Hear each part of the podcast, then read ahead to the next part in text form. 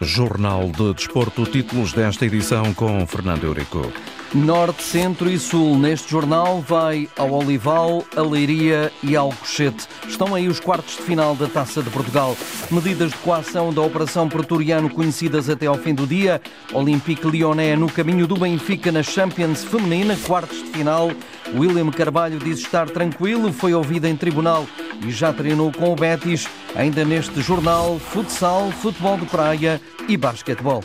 Jornal de Desporto, edição Fernando Eurico.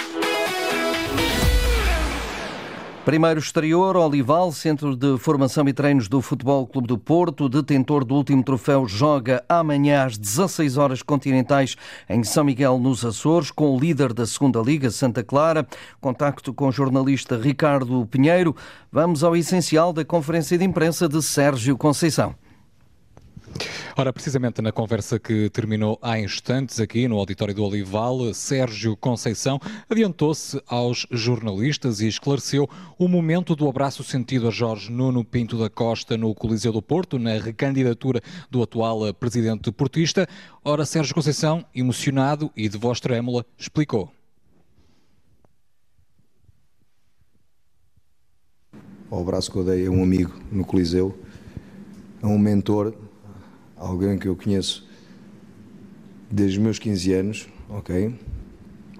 Que me deu algumas das oportunidades uh, que eu considero muito importantes na minha vida pessoal e na minha vida profissional. Um, foi um abraço muito importante para o Presidente e para mim, uh, naquela que é a nossa, a nossa relação de alguém que se conhece há mais de 30 anos.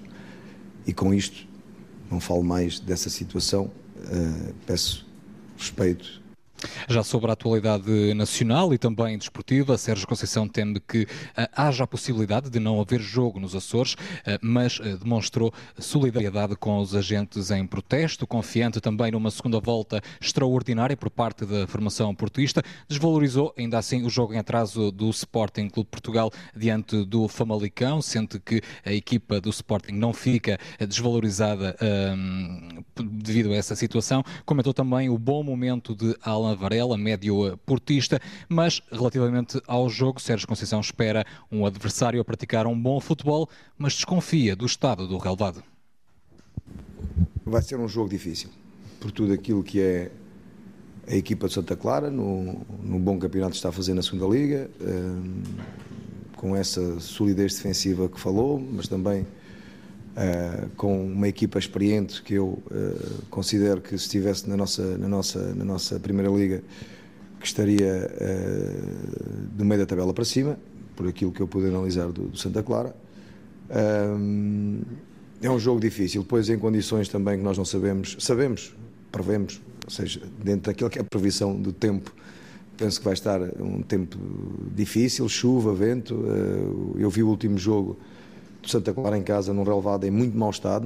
E ora, precisamente para esta partida, portistas ainda privados de Zaidu e Taremi ao serviço das respectivas seleções. No boletim clínico consta apenas o nome e de longa data, Ivan Marcano. A comitiva azul e branca viaja ao final da tarde, por volta das 18 horas, rumo aos Açores. Santa Clara e Fogo do Porto, quartos final da Prova Rainha, amanhã às 16 horas continentais, 15 horas, no Estádio de São Miguel, em Ponta Delgada. E o Santa Clara tem conferência de imprensa prevista para as 13h45 hora do continente. Vasco Matos vai abordar a recepção ao Futebol Clube do Porto no estádio de São Miguel para conferir ao longo da tarde o discurso do treinador dos açorianos. O Sporting vai a Leiria depois de não ter jogado para o campeonato em Vila Nova de Famalicão e perdido, ainda que de forma provisória, a liderança na Liga. Direto com Alcochete eh, e com o jornalista João Correia para conhecer as ideias do treinador Ruben Amorim. Boa tarde, Fernando Aurico, numa conferência de imprensa com muita incisão nessa partida frente ao Famalicão. Muito se falou desse jogo adiado com o treinador do Sporting, Ruben Amorim, a vincar que a equipa queria jogar também o Famalicão e a Liga queriam a realização desse jogo. Eu precisava de saber se, se iria haver jogo hoje ou não, porque os meus jogadores estavam a falar com, outros, com outras pessoas. Já havia jogadores do Sporting e do Famalicão a falar sobre tudo e mais alguma coisa, e o que eu queria era juntar a jogo, quer juntar os meus jogadores, acabou a brincadeira, vamos para o jogo. Não haveria jogo, mas teria que ser eh, decidido, e foi isso que foi decidido uh, nas reuniões, que eu não estive lá, mas foi isso que foi decidido. Agora, nós queríamos sempre jogar, fosse de manhã, à tarde, no dia a seguir, nós queríamos jogar porque, porque não temos calendário, porque queremos ganhar os nossos jogos e porque estamos num bom momento.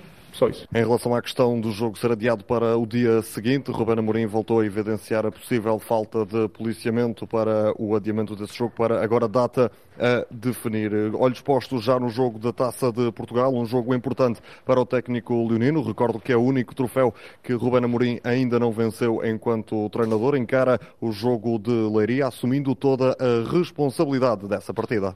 E isso temos que ser uh, sinceros. Jogamos numa, numa, uh, jogamos numa divisão superior que às vezes a diferença não é técnica nem tática, é no ritmo de jogo e foi isso que nós chamámos muita atenção da nossa equipa, que é assim que começar o jogo nós temos que meter uma velocidade acima para, um, para ganhar uh, o jogo. a responsabilidade também é toda nossa, nada do Leiria e isso ajuda-nos nos jogos. Um, vamos jogar no máximo uh, para vencer o jogo. Queremos muito estar nas meias finais, queremos muito ganhar a Taça de Portugal. Objetivo definido por Rubén Amorim para esse encontro amanhã às 8h45 no estádio Dr. Magalhães Pessoa, jogo dos quartos de final da Taça de Portugal. E a União de Leiria, que está na segunda Liga, também projeta a esta hora o desafio com os Leões, na cidade do Lis. O técnico Vasco Botelho da Costa já disse que não gosta da palavra sonhar. Não gostamos de falar da, da, palavra sonho, sabe? É um jogo, são 90 minutos e, e um jogo pode-se decidir em muitos detalhes. Nós não sabemos o que é que acontece. Podem haver expulsões eh, cedo, podem haver lesões, pode, pode haver um, um, uma surpresa naquilo que é a estratégia de uma e de outra equipa que, que, que levamos algum tempo a ajustar. Portanto, eh, eu gosto de olhar para o jogo como um todo e dizer que o resultado é uma consequência daquilo que nós fazemos ao longo dos 90 minutos e aquilo que nós queremos é ser fortes nos diferentes momentos, ser fortes na bola parada, ser fortes na organização ofensiva, na organização defensiva uh, e acreditamos que se formos melhores do que o nosso adversário, o resultado à partida tem mais probabilidade de sorrir a nosso favor. Porque depois o futebol também é isto, nem sempre a melhor equipa, a equipa mais competente nos diferentes momentos, consegue vencer o jogo. Há muitos anos que a União de Leiria não chegava aos quartos final da Taça de Portugal, por isso a mensagem que já deixou aos jogadores é positiva.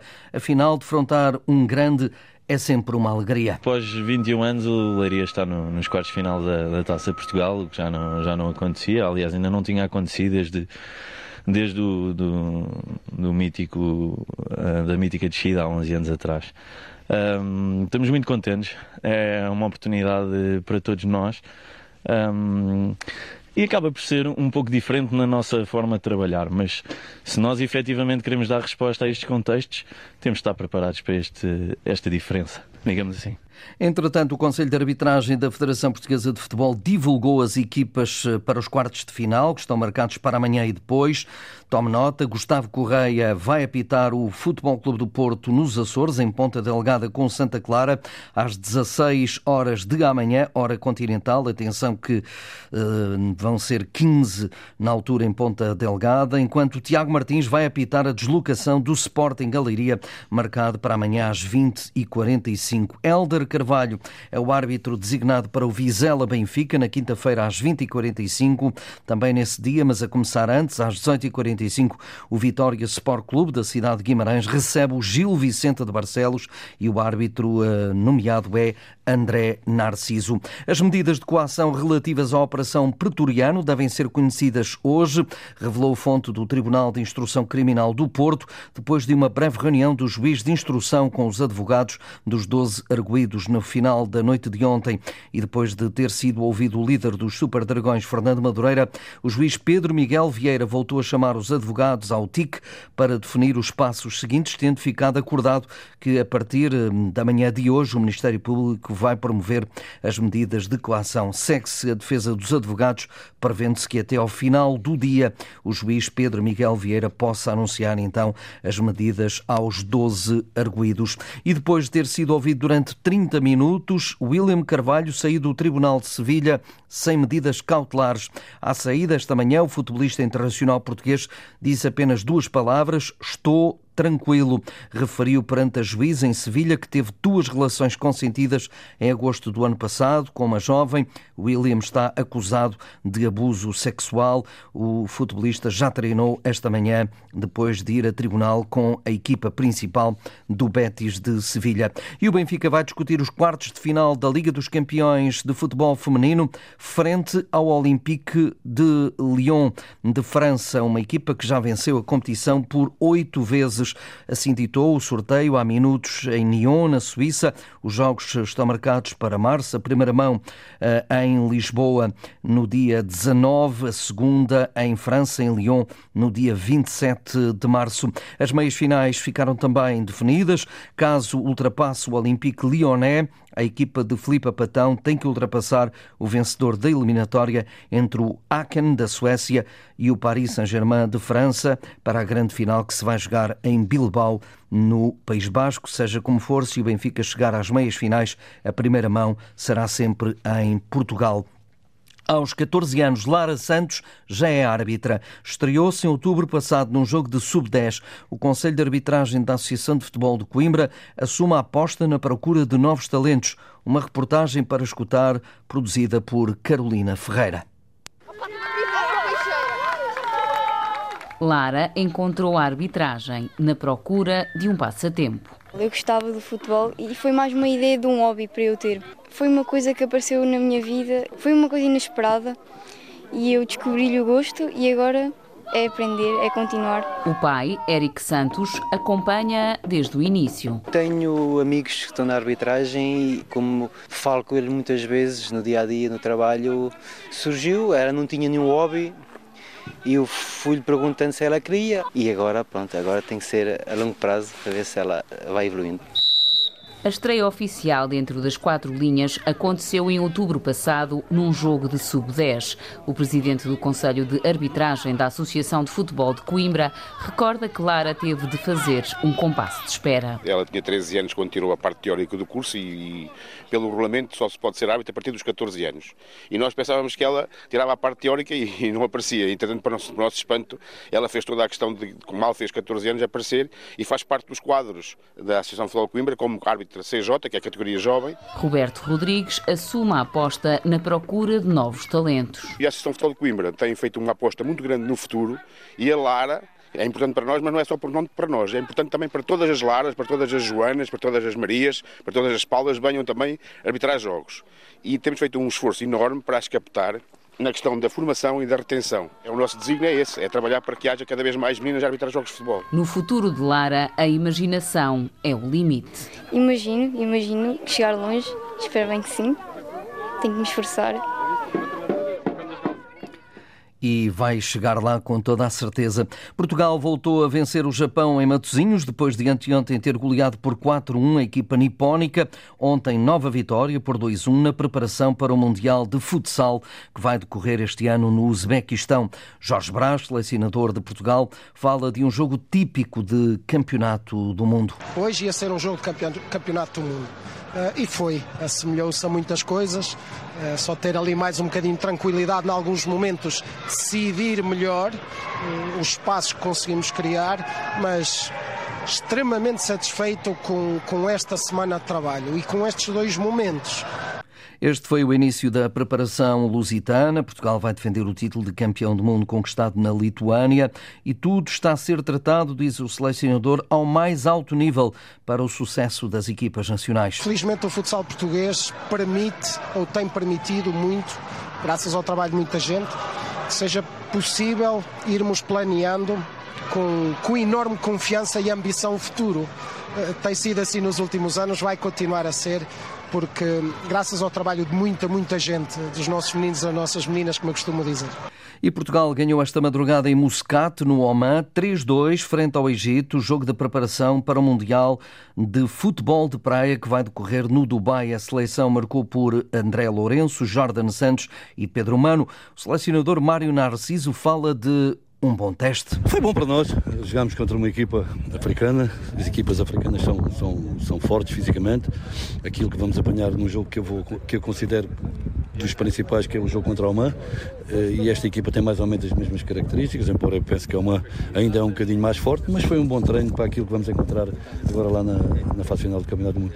E agora vem o México, o México, que é o primeiro adversário do Mundial, afirma o uh, futebolista Léo Martins. As equipas ali da América são equipas muito aguerridas, né? Que também tem uma certa qualidade. Então acredito que vai ser um jogo difícil. Copa do Mundo não tem jogos fáceis e nós temos que ir com essa cabeça para poder é, aproveitar todas as oportunidades e, e, conseguir as vitórias e classificação, que é o primeiro objetivo. Tenho certeza que daremos tudo para honrar essa camisola, honrar, honrar, o símbolo, honrar Portugal e tenho certeza que vamos dar tudo. Torçam por, no, torçam por nós, estejam conosco e muito obrigado.